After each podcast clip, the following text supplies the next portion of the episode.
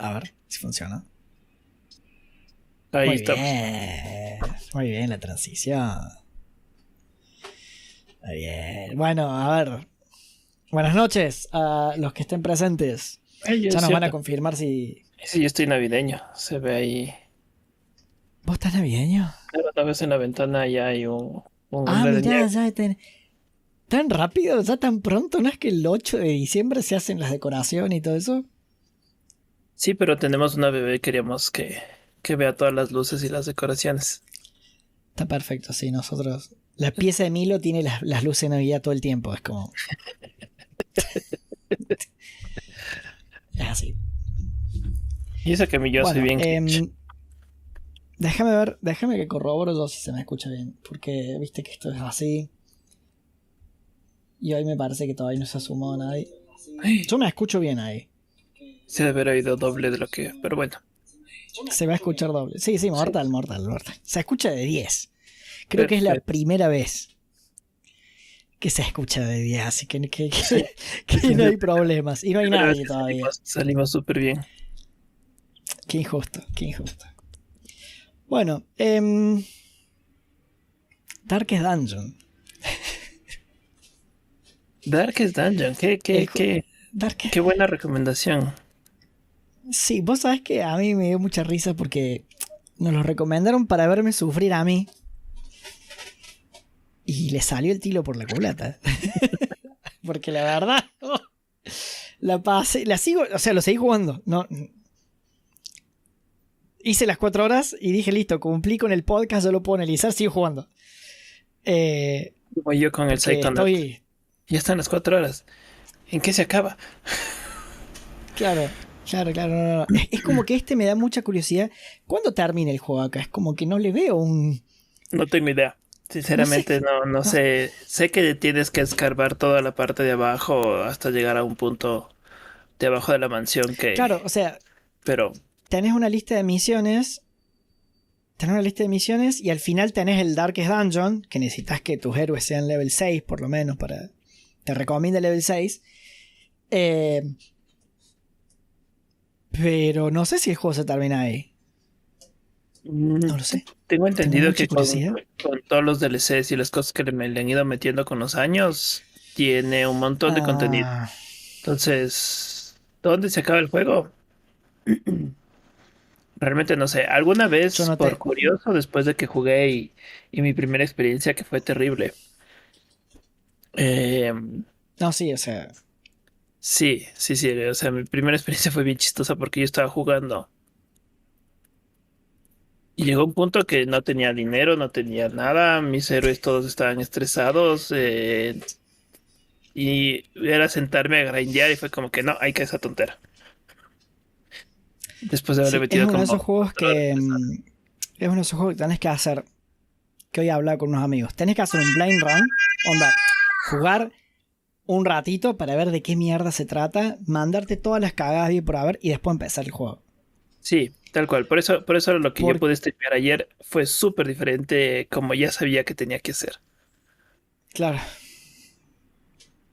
Sí, sí, sí. Sí, sí, Ah, sí. Es como que tiene, tiene una curva de aprendizaje muy alta. Es como que. No hay.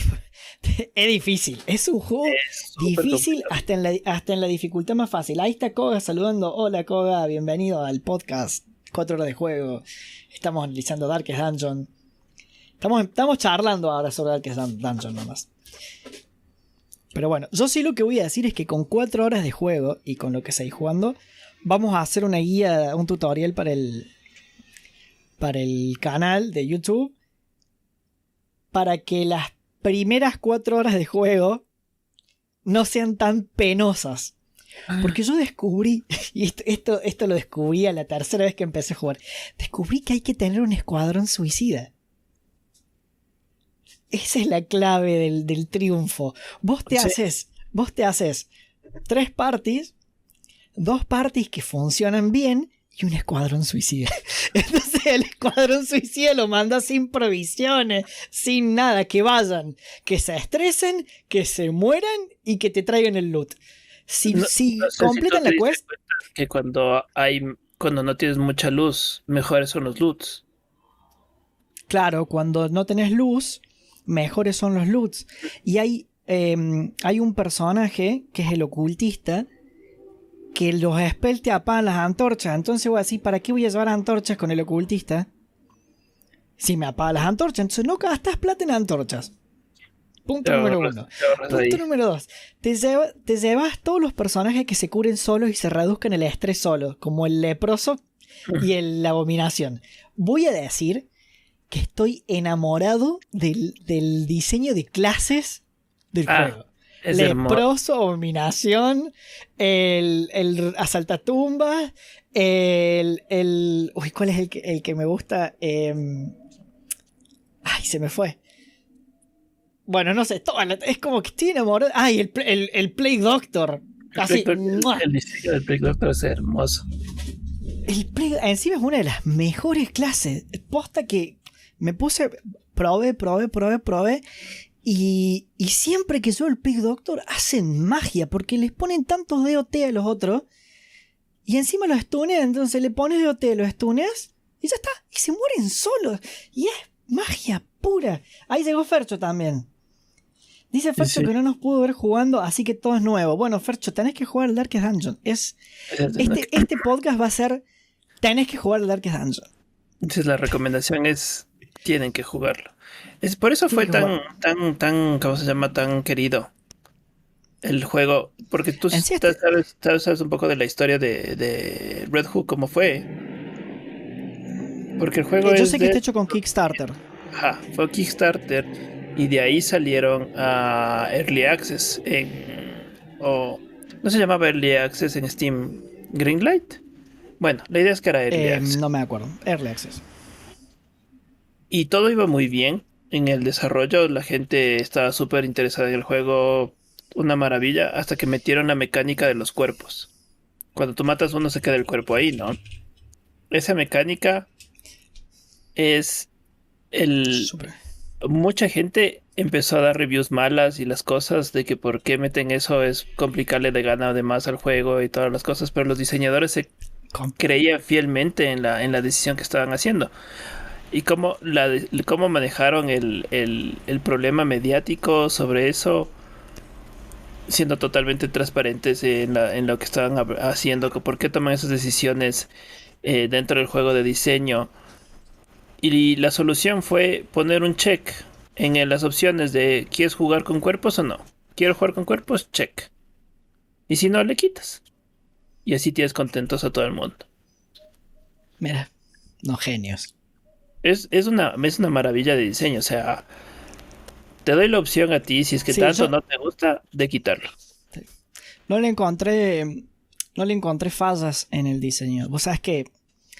Em, yo sé que, estoy sumamente eh, eh, eh, condicionado por cómo me gustan los juegos a mí. Porque este juego tiene absolutamente todo lo que yo le puedo pedir a un juego.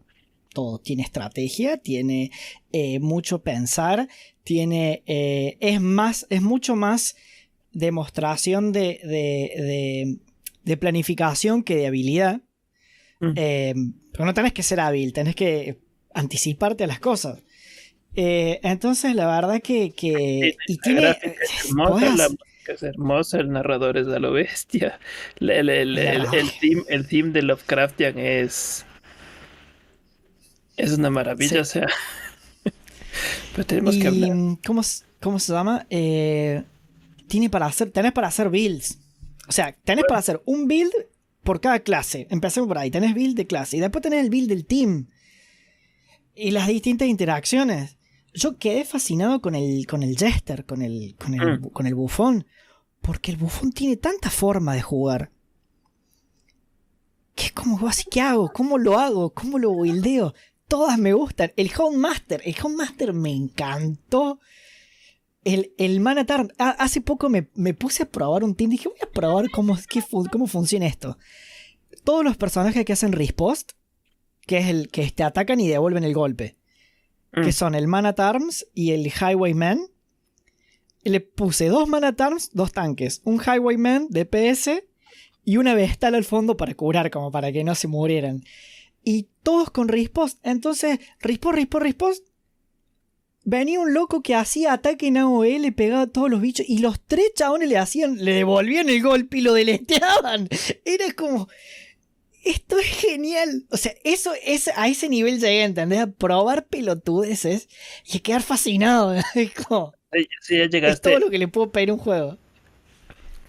O sea, tú ya dividiste la idea de que los personajes son un recurso más, no es, o sea, la- los héroes con los que tú estás trabajando son un recurso más, más no eh, en sí como héroes que tú tienes que proteger y cuidar y, y- y quererles. No, claro, encima cada vez son peores.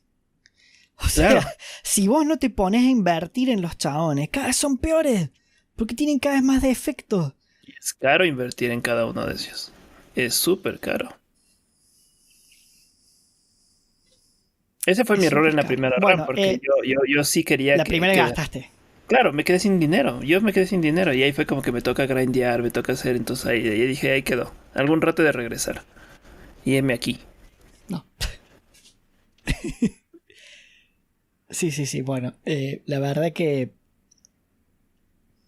Yo estoy muy contento. Estoy contento. Es como que hacía mucho que no jugué un juego que me ponía contento. Así es muy fuerte esto. El eh, Koga nos dice y respecto al lore. El lore es bellísimo. O sea, no, el lore está buenísimo. Y una cosa. Pasemos a pros y cons. Pasemos a pros y cons así. hablamos un poco de. Pros y cons. A ver. Transición. Es transición. Pros y cons. Ay, qué elegancia la de. Francia. Muy bien. Qué nivel. Pros y cons del juego. Muy bien. Eh, ya que estamos con el lore. eh, el juego de entrada es súper claro con el lore. No tiene ningún misterio. No tiene. O sea, en el sentido de que no, no, no te da vueltas. Vos. Hay un tipo que vivía en, la mansión, en una mansión. eh, muy Lovecraftiana la historia. Un tipo que vivía en una mansión y empezó a jugar, así anda como con el Balrog, los enanos de Moria, empezó a juguetear con la necromancia y se mandó un cagadón. Y se tuvo que ir. Entonces ahora vuelve a tratar de recuperar sus- el legado de su familia. Y para eso, eh, eh, como que le ofrece trabajo a mercenarios y a héroes para que se animen a meterse al Darkest Dungeon, que es su, su casa, su mansión eh, que está hasta las manos con, con bichos raros. Y el juego va de eso, de que vos tenés que ir limpiando la- las ruinas, la casa, todo, hasta... No sé qué va a pasar, porque no sé cómo hasta dónde llega el juego. Pero es muy Lovecraftiana la historia. Eso y, y las, la, el narrador, todos los comentarios que tira, cuando te enfrentas por primera vez eh, al primer boss, que es el, el negromante aprendiz, eh, tiene una frase que parece sacada de un libro de Lovecraft, que dice... em, va de onda como... ¿Quién hubiera... eh, así como... ¿Quién hubiera dicho lo profético de un, de un cadáver de una rata que le tiembla la piernita. Una cosa así. O sea, como, como todo el, el- el carácter profético que tiene que, la, que un cadáver de rata se empiece a mover.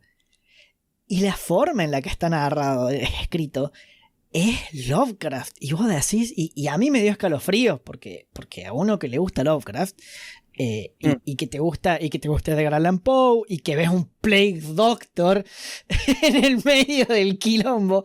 eh, lo- los personajes, los héroes le agregan mucha narrativa, porque vos no estás jugando con. Con héroes de la luz. De repente te cae un ocultista, de repente te Mm. cae eh, El- una el saltatumbas. La abominación El, directamente. el Abomination. es, El Abomination es, una abominación. es un personaje que es una abominación, es un tipo que está tan corrompido por las fuerzas oscuras que se transforma en un bicho. Y está genial. Es uno de los, para mí, uno de los mejores. No, no me gustó tanto, pero cada vez que lo usé, súper sólido el bicho. Súper sólido. Es súper interesante el, el mecanismo del man, cómo funciona. Y eso es algo Sí, súper interesante porque sí. cada clase es, es bastante diferente a la otra. A pesar de que, otro pro. ajá, de que tienes como que más o menos la idea del tanque del, de un tipo de, de, de, DPS o un tipo de algún, puedes decir como support, que, que pone, que pone DOTs o pone stats buenos y tienes, lo, entre comillas, como un healer. Todas las cosas que hacen entre ellos es como que súper diferente y las mezclas que tienes son súper interesantes. Porque a pesar de que sea healer, healer como tal, no es, no solo se dedica a curar, sino también puede golpear y las cosas. Es, la parte de las clases es eh, súper interesante. Todas las clases, encima, las clases vos le podés, tienen 8, skills. Creo que tienen son 8 skills en total y vos podés elegir 4 skills. Por defecto cada héroe te viene con 4 skills y vos le podés comprar nuevos y cambiárselos para hacer los builds eh, de acuerdo como... Claro, vas invirtiendo para, armar tu mejor, tu mejor party. Em, y lo piola es que por hay un tanque que es el, el Man at Arms, el, viejo con el parche, que yo no me di cuenta, pero hay un, uno de los ítems raros que podés lootear del, del Man at Arms te pone una pila de buffs si lo pones al último. Y yo dije, claro, todos los skills del loco este funcionan, o un montón de skills funcionan si lo pones al fondo. Y es un tanque que está atrás de todo.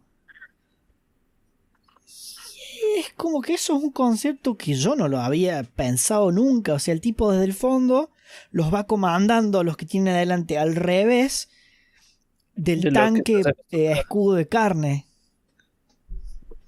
No, no, está todo muy bien pensadito. Eh, eh, tenés, qué sé yo, cuatro, cuatro tanques eh, que son el leproso, el Crusader, el Man at Arms y, el la Helion, la bárbara, que oh.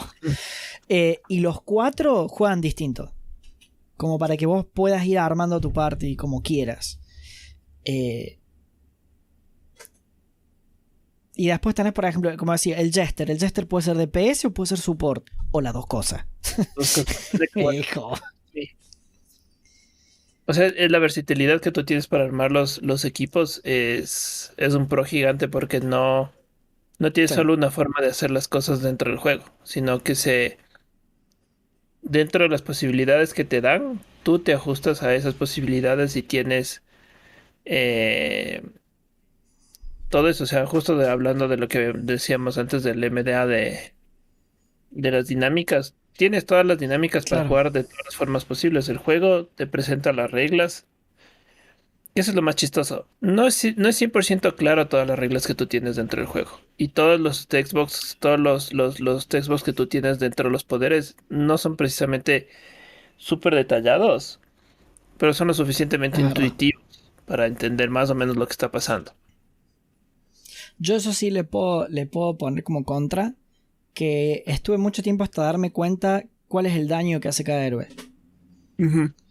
Porque no, no es que cada skill tiene un daño, que es lo que uno está acostumbrado, esto pega tanto, sino que el héroe tiene un daño base y los skills tienen un porcentaje más o menos del daño base.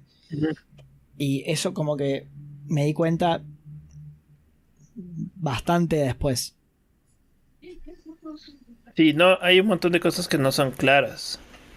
O sea, por ejemplo, lo que estaba diciendo de que los, los personajes, o sea, los, los, los héroes, los, los mercenarios que tú contratas, literalmente son un recurso más.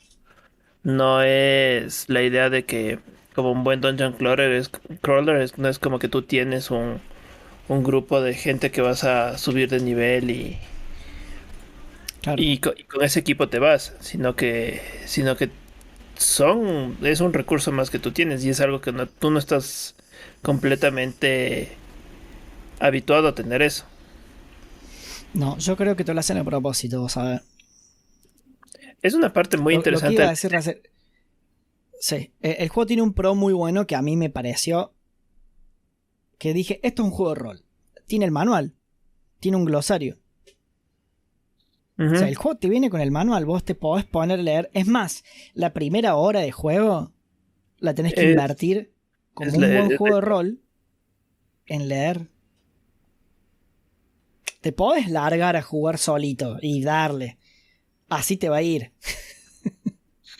a ver cómo te va. Pero pero sí para mí eso que vos decías de que, de que el juego no es claro en, en, en que tus mercenarios son recursos, es como que te lo, te lo... Hay como indicios de que es así, porque claro, vos sos un... Vos encarnas el, eh, al, al tipo que quiere recuperar su casa y contratas mercenarios. Es como que a vos no te al tipo no le importa nada que le pasen a los héroes que van. Y y yo creo que cuando lo empezás a ver así el juego y te das cuenta que son recursos y te das cuenta de que no es un juego tradicional en el que en el que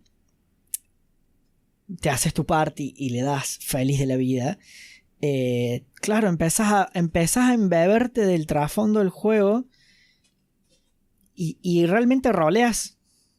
O sea, vos estás roleando al, al, al, heredero de la, de Darkest Dungeon y decidís si invertís en un héroe o no. Y ahí está, ahí está la parte del rol y de la toma de decisiones.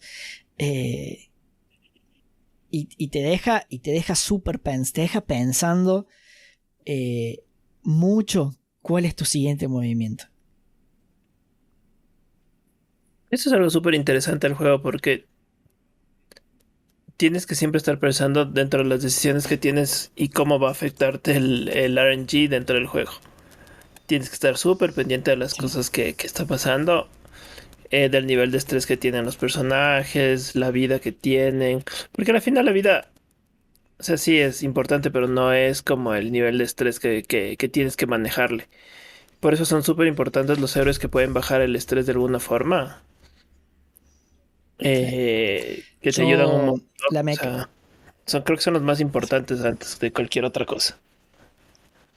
Sí, y es como la mecánica del estrés es. Y le queda perfecto. no.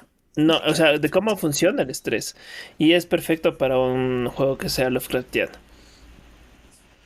Porque la idea de que estás adentro de dungeon estresándote, que no tienes que ver esas cosas, que qué hago aquí. Y cómo, cómo resuelven ese estrés es lo que, lo que le vuelve súper interesante al juego. Y, como buen, y como buen juego basado en cosas de Lovecraft, eh, a medida que perdes equilibrio mental a medida que te vas, te vas volviendo loco, cada vez te va peor. O sea, tenés cada vez más defectos. Los héroes acumulan defectos, no, no, no se los sacan. y tenés que hacer. Le removes un defecto por, por eh, semana a un héroe. Es súper. Eh, eh, te castiga mucho el juego, te castiga muy mucho. Eso podríamos hablar. No sé si podría decirle que es como un con que el juego es súper castigador. O sea, si tú no sabes lo que estás haciendo, realmente es complicado. Y creo que es lo que decíamos de la, la curva de aprendizaje es muy alta. Que a mucha gente. O sea, no es un juego para el, No es un juego fácil que tienes ahora que todo el juego te llevan de la mano, te dicen qué tienes que hacer. Y es súper sencillo, sino que es algo. Eh, es un juego bastante complicado. Yo creo que em, es un juego muy para gente de nuestra generación, podríamos decir, porque nosotros nos criamos con juegos complicados y, el tema del juego fácil pero, pero dinámico es algo muy nuevo. Y a mí me parece que Darkest Dungeon triunfa muy bien en el sentido de, que es lento y, y, no es dinámico. Es un juego lento y es difícil. Es todo lo opuesto a los juegos que se juegan ahora. No sé si a lo mejor por eso me gusta a mí, pero me, pasa con Darkest Dungeon el efecto Total War. Yo soy, me encantan los Total War. soy, no sé si soy fanático, pero disfruto muchísimo los, juegos Total War. Y, tiene, como tiene la mecánica por turnos, siempre es, bueno, juego un turnito más. Bueno, un turnito más. Bueno, un turno de juego hasta llevar mi ejército hasta esa ciudad, la tomo y ya está. Y llego, la tomo y como en el medio empecé una campaña para, para llevar otro ejército a otro lado, bueno, un turnito más. Y acá me pasa lo mismo. Bueno, un dungeon más. Bueno, quiero probar una cosa. Voy a hacer un dungeon más. ¿Cuánto me puede llevar? 10 minutos. Bueno, y ahora quiero probar otra. Un dungeon más. Es como que me, a mí me atrapó muchísimo. Es, es, es que es así, o sea, la, el loop que tiene el juego de contratar héroes, comprar eh, equipo, irte a un, a un, a un dungeon a ver qué pasa. Es súper sencillo. Vamos a Core Loop, vamos. Vamos, una Vamos transición. a Core Loop y Fan Factor. Eso. Transición, Core Loop y Fan Factor. Entonces, Ahí está. el- o sea, el core loop es súper sencillo porque simplemente es tal cual un dungeon craw- crawler. O sea, seleccionas héroes, vas al dungeon, peleas en el dungeon, sales. Eso es todo. Pero Ma- los sistemas mato. que tiene adentro es. De todo eso es lo que le, le vuelve realmente como único al- a la experiencia. A mí, ¿sabes que me gusta? Que te, te corte el esquema de mato, robo, subo de nivel. Porque vos matas, looteas, pero si no terminas la quest, no subís de nivel. Claro. Entonces podés estar 3, 4 semanas hasta, hasta terminar una quest. Y recién ahí se te suben de nivel los bichos. Y, y, no te, y que se te suban de nivel los bichos no te asegura que te va a ir mejor. No, no te es aseguro que, no, no Es- te aseguro que te vaya mejor y no te aseguro tampoco que queden vivos. tampoco te asegura que queden vivos. Entonces, ah, por el tema del fan factor, que, en, esta sección analizamos el, core loop y el fan factor. Em, el tema del fan factor está. Y, acá esto soy yo siendo un poquito sádico. Está en empezar a disfrutar de la mecánica del estrés. Para mí, el fan factor. Y acá eh, hay gente que estará de acuerdo no. Para mí, el fan factor es la mecánica del estrés. Porque vos empezás a jugar con eso y empezás a especular. Cosa que otro Dungeon Crawler no tiene. Y que no sé si yo lo decía al principio del programa o, te lo estaba contando a vos, Dave, por off. Pero yo, una de las formas que dije, bueno, voy a, voy a jugar, me inventé un escuadrón suicida. Dije, voy a usar una party que si le pasa algo no me importa, ¿entendés? O sea, lo mando y si se mueren, que se mueran, y si se estresan, que se estresen, y si no se estresan y completan la quest, genial. Eh, y eso es especular con la mecánica del estrés, ¿entendés? Es, para mí, eh, además de que el fan factor tiene buildear, combinaciones y todo eso, bla, bla, para mí el- la clave del juego está en, en, en explotar la mecánica del estrés. Sí, porque de hecho eh, en el estrés puedes resolver en dos tipos, ¿no? En, en totalmente algo negativo o algo positivo.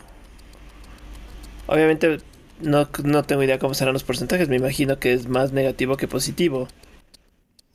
Pero eh, una de las cosas interesantes es que tú puedes empezar a como a... Es que es como es un recurso más, o sea, necesitas sacar más, entonces puedes sentarte a, a- a tener una party que todos resue- resuelvan que todo está bien, o sea, que resuelvan que el que sea algo positivo de, de la resolución del estrés que tiene. Y eso obviamente te ayuda un montón, o sea, si es que tienes la party como, como tú quieras. Entonces, la forma de, de, de manejar el estrés dentro del, del- de cada run, o cómo le manejas al, al estrés dentro del, del- de, de la party que tienes, es el fan, es un fan factor, pero genial del, del juego. Bueno, por ejemplo, mira, la Abomination tiene un par de ítems que te aumentan las chances de, de obtener una virtud cuando llegas a 100 de estrés. O sea, para los que no jugaron, el juego tiene, cada personaje tiene una barra de estrés que llega de, va de 0 a 200. Cuando llega a 100, el, personaje rolea por, por una affliction o por una virtud. La affliction son cosas como masoquista, miedoso, eh, bla, bla, bla, cosas que cuando estás muy estresado como que te sale lo peor de vos. ¿Sí? Hay uno que es abusivo, que es genial, le pega a sus propios compañeros porque quiere. es- están muy bien hechos los, los, los- las afflictions. Eh, y cuando llegan a 200 de estrés, les da un ataque al corazón. El ataque al corazón pueden salvarse o se pueden morir, claramente.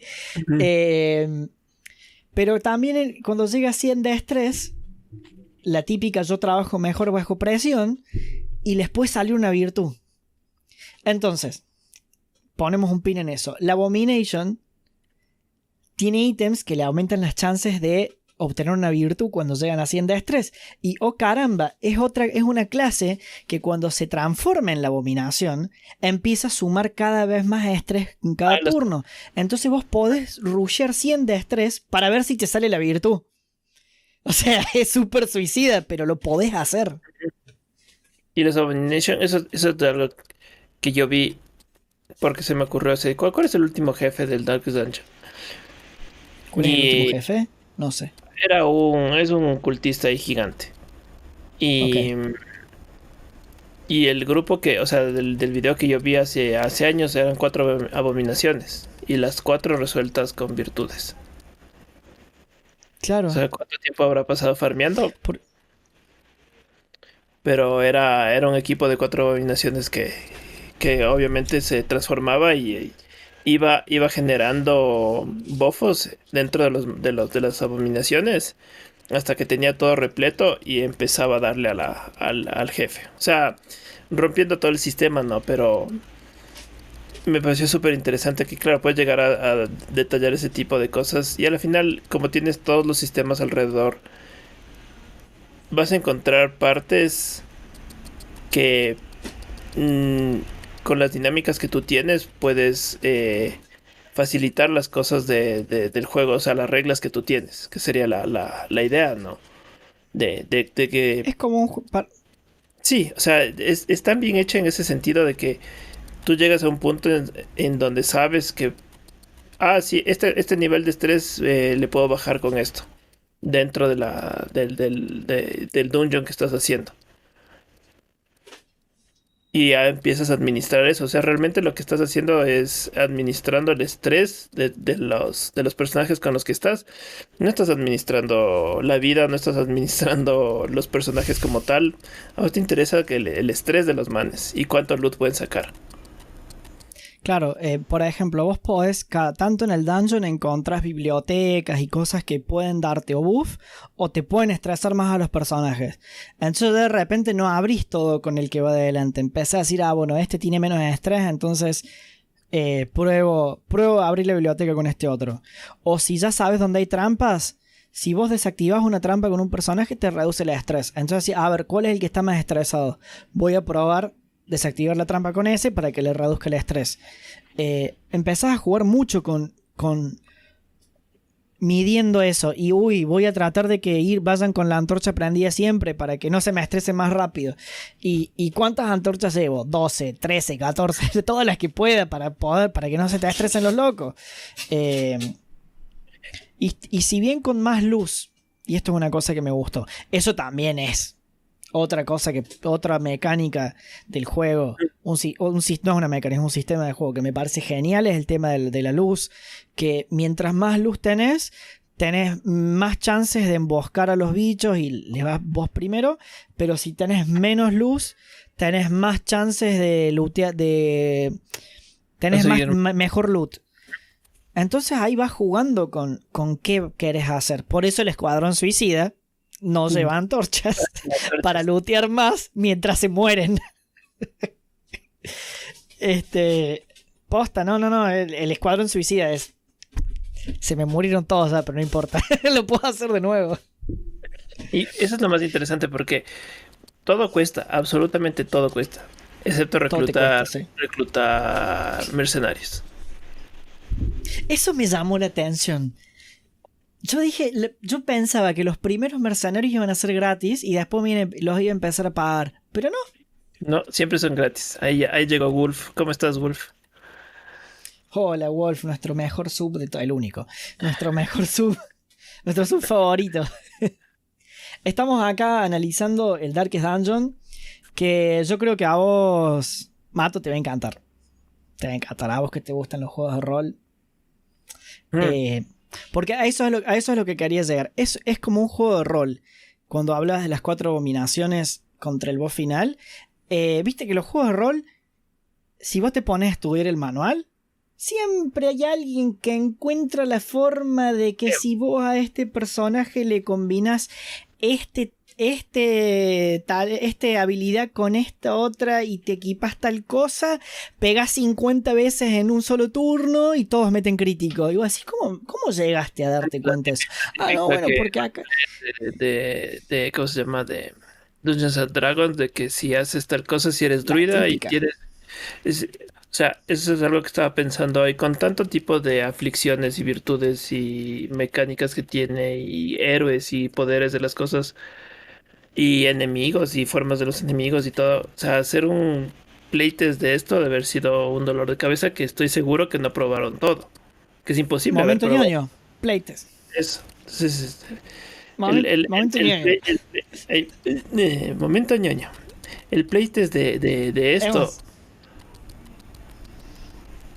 Es imposible comprobar todos los sistemas.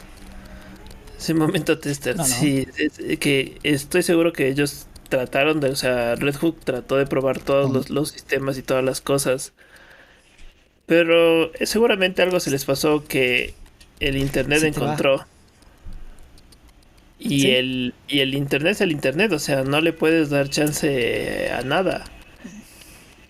Entonces... Me hace acordar a cuando salen las expansiones nuevas de Magic y sale una carta que nadie le da bola y de repente aparece en, el, en Hoy, en Reddit, si combinas esta carta con esta otra, ganas en turno uno. Y vos así, ¿cómo los diseñadores no lo vieron? Y no, no lo vieron porque hay tantas cartas. Claro, que es y imposible. en esto tiene que haber pasado lo mismo. Tiene que haber pasado lo mismo. Es. No sé cuántos testers le tenés que poner atrás a este juego para que. Porque tiene tantas cosas.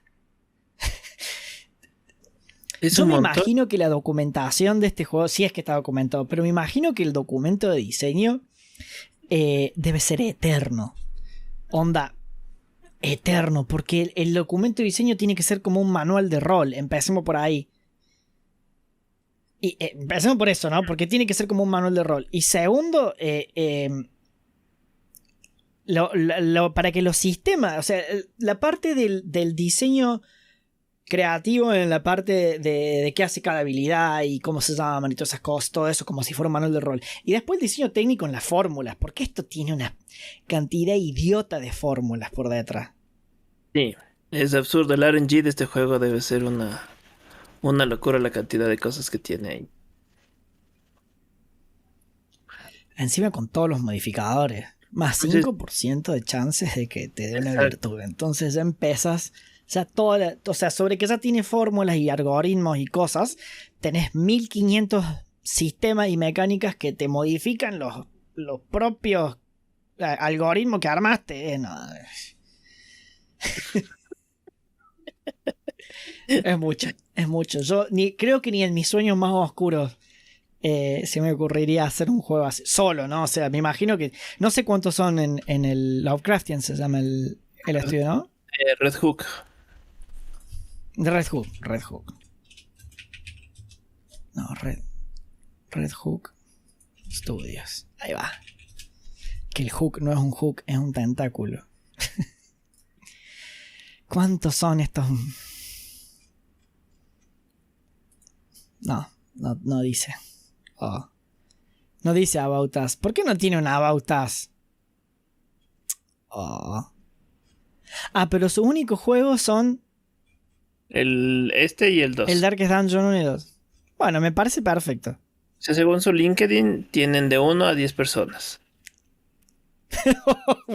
Ahí está, mira. No, no, no. Deben ser. Deben ser unos, unos locos que han roleado toda su vida. Porque esto lo ha hecho. Esto, este juego lo ha hecho gente que rolea. Eso yo pongo las manos en el fuego. Que es gente que rolea. Y se junta todos los viernes a rolear. Y no sé si tú, bueno, ahorita recién te, enteras del juego, pero no sé si sabías que durante la pandemia del año pasado anunciaron que iban a sacar un juego de mesa de... pero es con figuritas y todo, o sea, tú... No me... la, la, la, la estupidez, ¿no? Y el costo era más absurdo aún, pero tenías la forma de comprar toda la caja del juego con las figuritas de, los personajes, las figuritas de los malos. O sea, tú veías las, las, los, los zombies y las cosas hechas figuritas. Se veía muy lindo. Encima el arte está, de- está genial. Una maravilla. El arte es genial. O sea, fíjate, Realmente, eh, lo hermoso del arte es que tiene esa, esa, ese aire tan sombrío que todos los personajes, incluyendo los mercenarios, no se les ven los ojos. A ninguno se le ven los ojos. Todos tienen solo sombras. es verdad. Y eso te da la noción de que no, o sea, Es no les verdad. puedes ver los ojos. No te da confianza, no te termina de, de- de cuadrar. Es verdad, no me había dado cuenta de ese detalle. Momento ñoño de diseño de Dave, te fuiste. eh, te fuiste. ya estás, estás lejos. Estás en el 3100 y yo en el 2021. Eh, a ver. No me había dado cuenta. Fíjate, fíjate que todos los personajes, absolutamente todos, no tienen ojos. Es verdad. Ese, Hasta los concept art. sí. Ese, ese diseño 2D que tiene es, es bellísimo. Y, y algo súper interesante es súper minimalista en el diseño y en animaciones es aún más minimalista.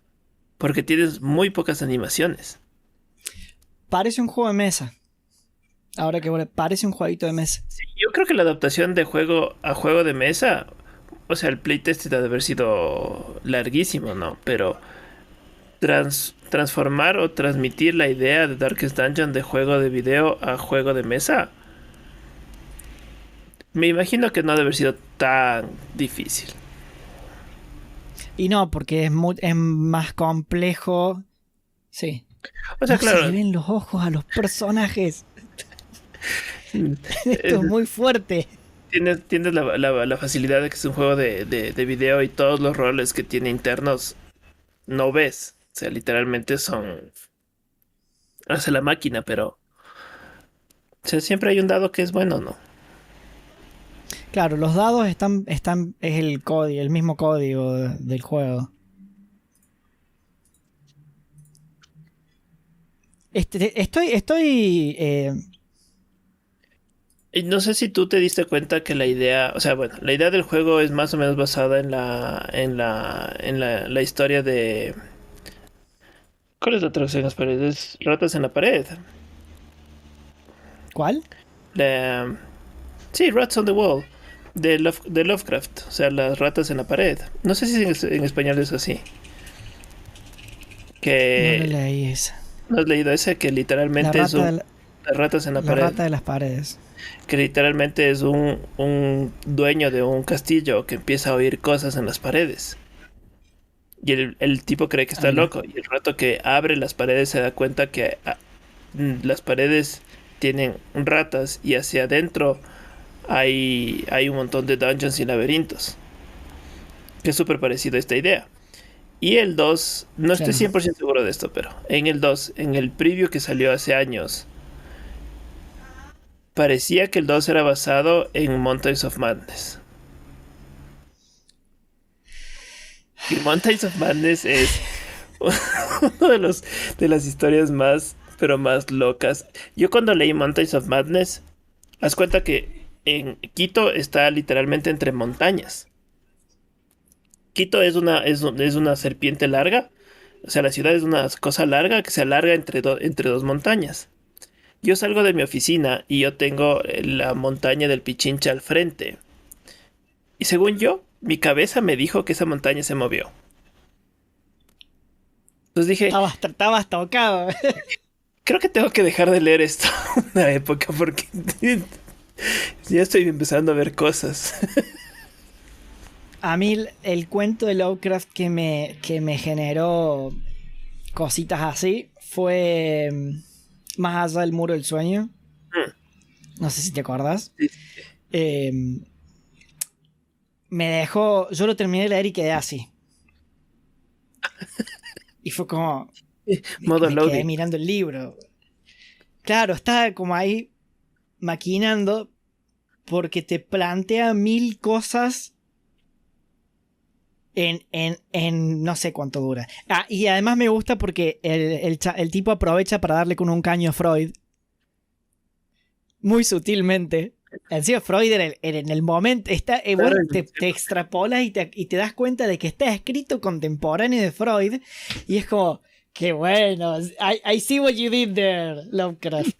este, y lo terminé de leer y quedé así como maquinando. Y, y, y te, vos sabés que pienso que cuando termine este juego me va a pasar lo mismo. Como que me va a dejar ahí. Sí, o sea, la, la, no, sé que es largo, pero no sé cuántos más o menos te, te tome terminarle. ¿Compraste los DLCs o no? Solo el base game. Lo voy a jugar primero sin DLC.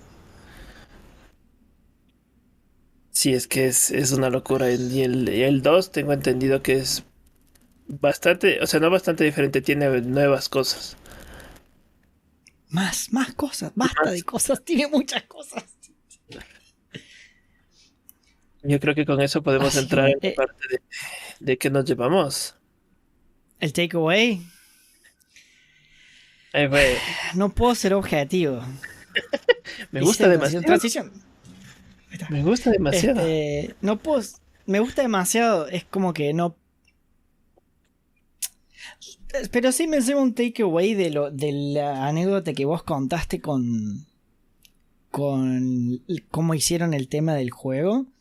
Eh, me, me, llevo el takeaway de serle fiel a tu diseño. De darle fe a tu diseño. Como que si tenés, un, si tenés una idea y vos pensás que la idea está buena y la estás haciendo con un equipo de personas que si 10 personas están de acuerdo que la idea está buena, Go for it. Y dice, dice Wolf, ¿qué me pasa con Freud? No, no, no tengo nada en contra de Freud en sí. Em, pero me parece muy loco. Me encanta el, palo que, que, le tira ahí Lovecraft a, a, Freud en ese cuento. Es súper interesante como... ¿Cuál es? O sea, pensar, reflexionando en lo que tú dices, es súper interesante que sí, a veces, a veces pensamos o no nos tenemos mucha fe en lo, en, lo que estamos haciendo. Sí. Y, yo no sé si va mucho de la mano de, de ser una persona creativa porque no sé si es por ser creativos, no sé qué es, es que normalmente vemos algo y por más que veamos que está bien hecho decimos, es que puede mejorarse, es que puede ser cambiado en esto. Sí. Que me pasaba mucho a mí en los proyectos que estoy, es como que, pero es que le falta acá, pero le voy a poner aquí y nunca termino. Por ese, por ese chiste, entonces, si es que tienes fe y, y estás confiado en lo, en, lo, en lo que estás haciendo, Sí, no, debería, debería ser que sale, sale, ese, me salió bien quiteño ese sí. Y yo, yo encima soy, soy re susceptible a la crítica. No, no de susceptible de, de, que me, de que, ay, no, me criticaron, no voy a hacer más nada, sino como que la, la tiendo mucho a aceptar la crítica que me hacen, sea destructiva o, o, o constructiva.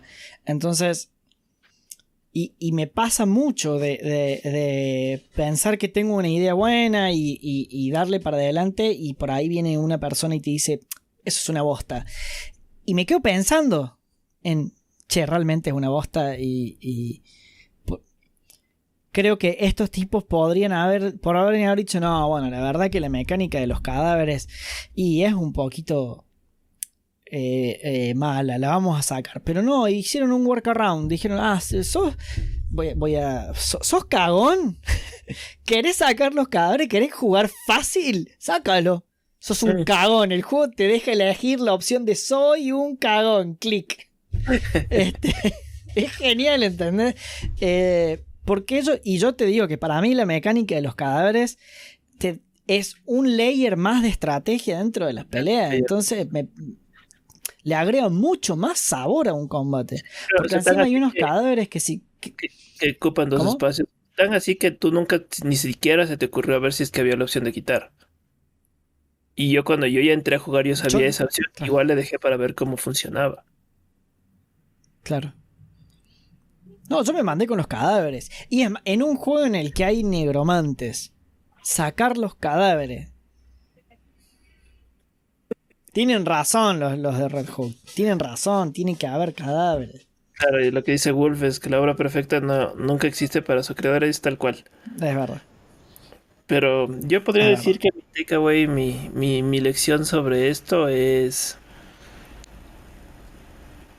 las opciones que, las, las posibilidades que te da. O sea, nosotros venimos de hablar de un juego de Undertale. En donde, igual, o sea, tienes una convención, no sé si social o una convención de jugabilidad. Que un RPG se juega grindeando, matando a los bichos. Eh, pero no, Undertale te da la opción de, de hacer spare. Y tú decides si le haces spare o le caes a golpes o, qué haces. El Darkest Dungeon también tiene esa, idea de la convención social, o sea, la convención de jugabilidad de que es un dungeon crawler. Entonces yo tengo que hacerme mi, mi party, mi única party, que con esa voy a pasar todo el juego. Y no, o sea, tú tienes, tienes, lo que vengo diciendo es que los, los, los, los mercenarios terminan siendo una, un tipo de currency más. Y lo único que es certero del, del, del, del Darkest Dungeon es que tú como jugador no estás administrando a los, a los mercenarios para, para que sean los mejores y los más altos en nivel y tengan el mejor gear y toda la cosa. Tú estás administrando piezas de un rompecabezas que son una cosa más que te sirve para tu beneficio, que en teoría es recuperar la, la mansión. Lo que les pase a ellos me importa un pepino. Y es fuerte ese cambio de, de, de, noción. De que no son, no son personas, sino que son una herramienta más. Que puede ser hasta un poco frío y un poco, eh, ¿cómo se llama? Pensando así como un... un esto leía al Jim Sterling de, que decía, tienes que dejar de pensar como que son personas y que son solo un means to an end. Como funcionan sí. los, los CEOs en las, en las, empresas grandes, así. Entonces, literalmente, o sea, sí. tienes que romper ese concepto que uno tiene para, para, para, para entender cómo funciona y cómo aprovechar las mecánicas del juego. Sí, uy, que toque. Ah. Y faltando dos minutos, se fue todo el carajo. No, no, no, no. Fue un... quise cerrar una cosa y cambié de ventana. No, eh, sí, sí, sí. El tema de. Yo creo que venimos jugando varios juegos en los que te dan libertad de elección. Y para mí, eso, para mí, eso es el gran triunfo de los videojuegos como herramienta narrativa sobre el cine y los libros y, y, las series de televisión. Porque el juego, la, la, la, característica fundamental que tiene es la interactividad. Entonces que te vaya, te lleve la interactividad un paso más allá, que no es solamente que vos sos el que vive la historia, sino que vos sos el que decide la historia. Eh, nada, te lo hace mucho más rico a la experiencia de juego. Si bien, si bien está bueno que haya juegos que te vayan guiando por una historia, como, como se dice con narrativa propuesta, los que tienen este tipo de narrativa, eh, que este tiene una narrativa propuesta, ¿sí? te lleva en una sola dirección, pero en esa dirección vos tenés 1500 millones de caminos y te puedo asegurar que ninguna experiencia de juego de Darkest Dungeon es igual a la otra, porque ya desde el vamos, los primeros héroes que te regalan son random. O sea, vos empezás con dos héroes, el Crusader no sé si, y el Highwayman. No sé si son random, porque a mí también me salió que era Cleptómano. Empieza, empieza, los dos primeros son fijos. El, yeah. el, el Crusader Cleptómano y el Highwayman no sé qué cosa.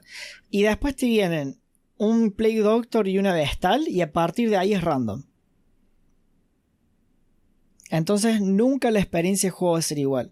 Porque te puede venir... Hubo una, la, la partida que jugó en dificultad máxima, eran puros Highwayman no sé, tenía como cinco. Y iba así, ¿para qué quiero este bosta que no sé nada?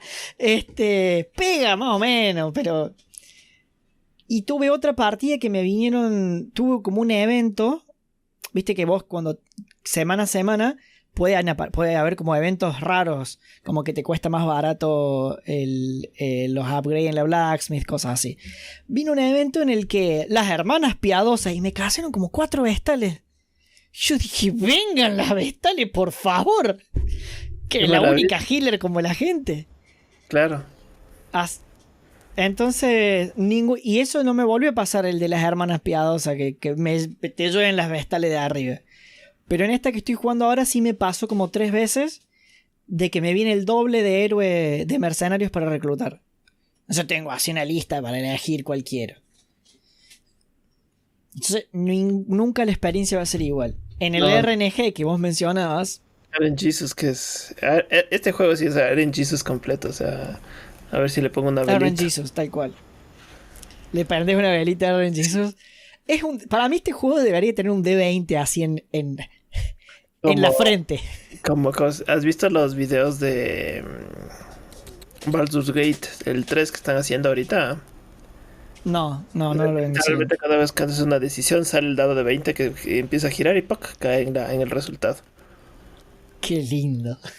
Qué satisfactorio. Acá dice, dice mm, Claro, lo que dice Wolf es más o menos el resumen de lo que venimos hablando. Los, mercenarios son medios por un fin y se salen del paradigma de los héroes. Y tal cual, vos no, no tenés una party para convertirlos en los héroes que van a salvar el día. Son unos locos que los mandas a que a ver si se salvan. Ese Es el concepto, es los mando a ver si se salvan. Y si se salvan, bueno, vamos a ver cómo vuelven. Y si los puedo mandar de nuevo.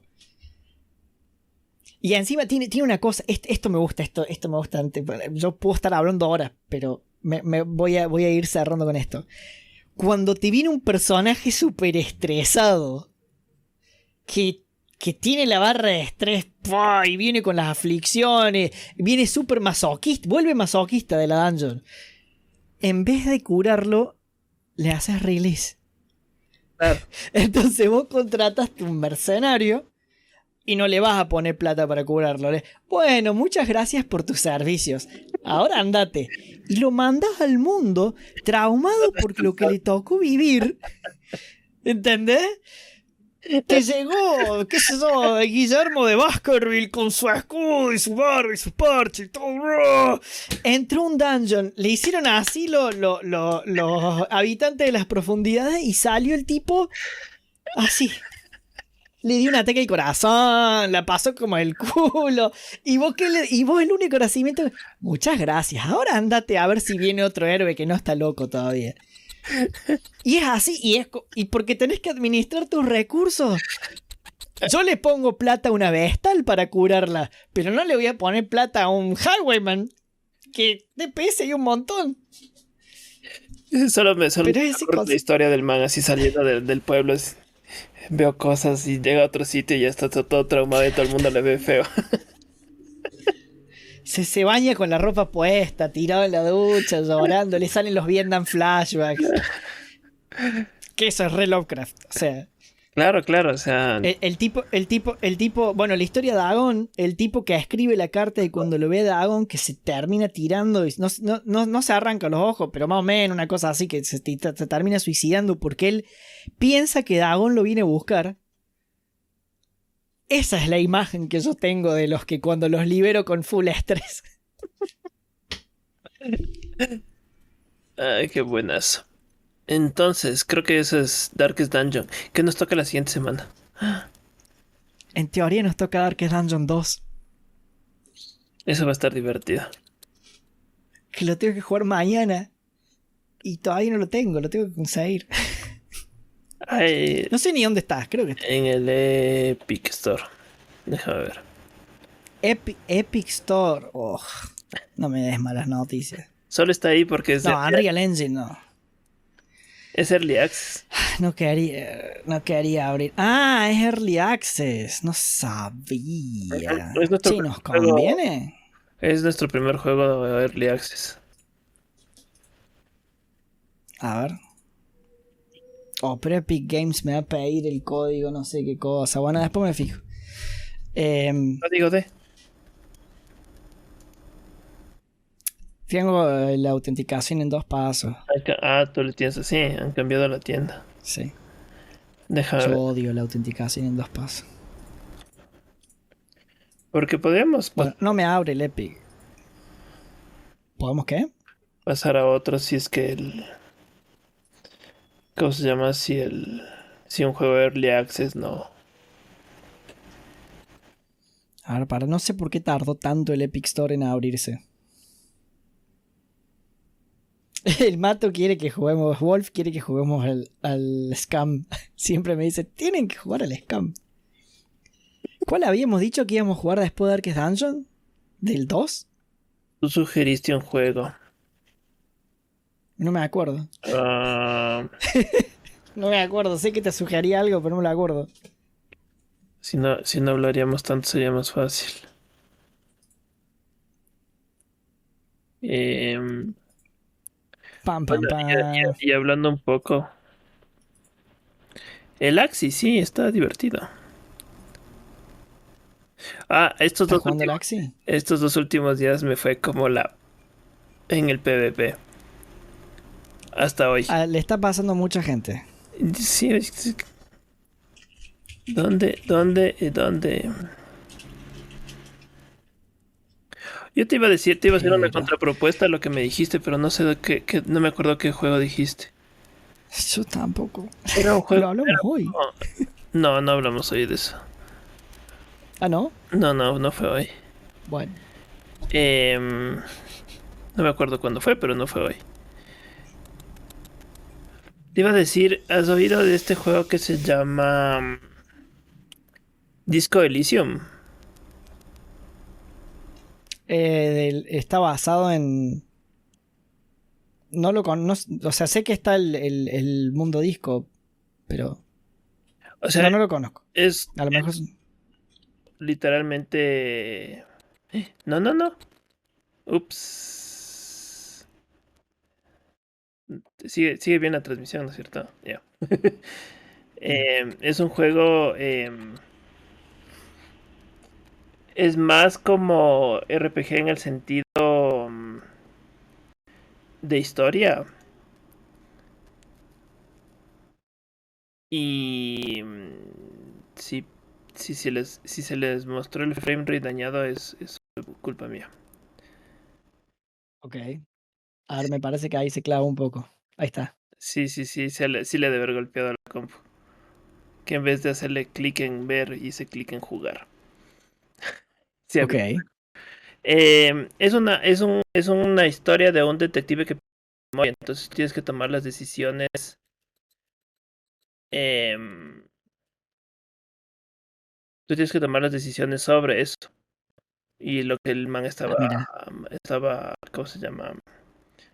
Estudiando, o sea, en el, en el caso que él estaba, te toca ver qué, qué decisión tomas. Ah, mira. No sé, Bueno. Eh, pero nos vamos entonces con esto que ya habíamos quedado. sí, sí, no, porque no- creo que nos estamos, nos estamos yendo. Ahí encontré cuál juego podemos jugar después. El Black and White. Es, Que como es un God, como es un God Simulator, eh, es como súper único. Y a mí me gustó un montón. Yo lo jugué un montón de veces y nunca lo analicé, así que estaría bueno. Así que bueno, sí, nos, nos, nos despedimos. Nos despedimos con. me, me, me, da- me dio gusto que en vez de sufrir le disfrutaste un montón. Sí. Y la, y la segunda, y mi segunda run le, le disfruté más. Sí, sí te quedas con el bichito de querer seguir jugando. Veamos cómo, Sí. cómo nos va con el 2. Y, Y eso. me da curiosidad. les, se les agradece a todos por, por la por acompañarnos. Ah, hagamos raid. ¿Cómo es ese raid? Tenés que ir a. mm, Donde dice administrar a Steam. Se te vas al Twitch, Sí, sí, sí. panel de control. Y hay una opción a la derecha en, en color rosita, no sé, Ah, raid channel. fucsia, que dice hacer raid. Y ahí podés elegir un canal. Gracias, Fercho, gracias, gracias. Espero que te hayan dado ganas de jugar al Darkest Dungeon. Eh, Tengo dos canales que seguimos. ¿O tienes algún canal que sugieras? a ver si me deja a mí. Y mándale, creo que hay uno que tiene tres viewers. Y mándale el que tiene tres cosas de que pobrecito. Le subamos los views. Bueno, entonces con todos les agradecemos. Nos vamos al raid. Gracias, gracias a todos y nos vemos mañana con la transmisión de Dui. Échale, échale un Chao, chao, gente. Nos vemos. Bye bye.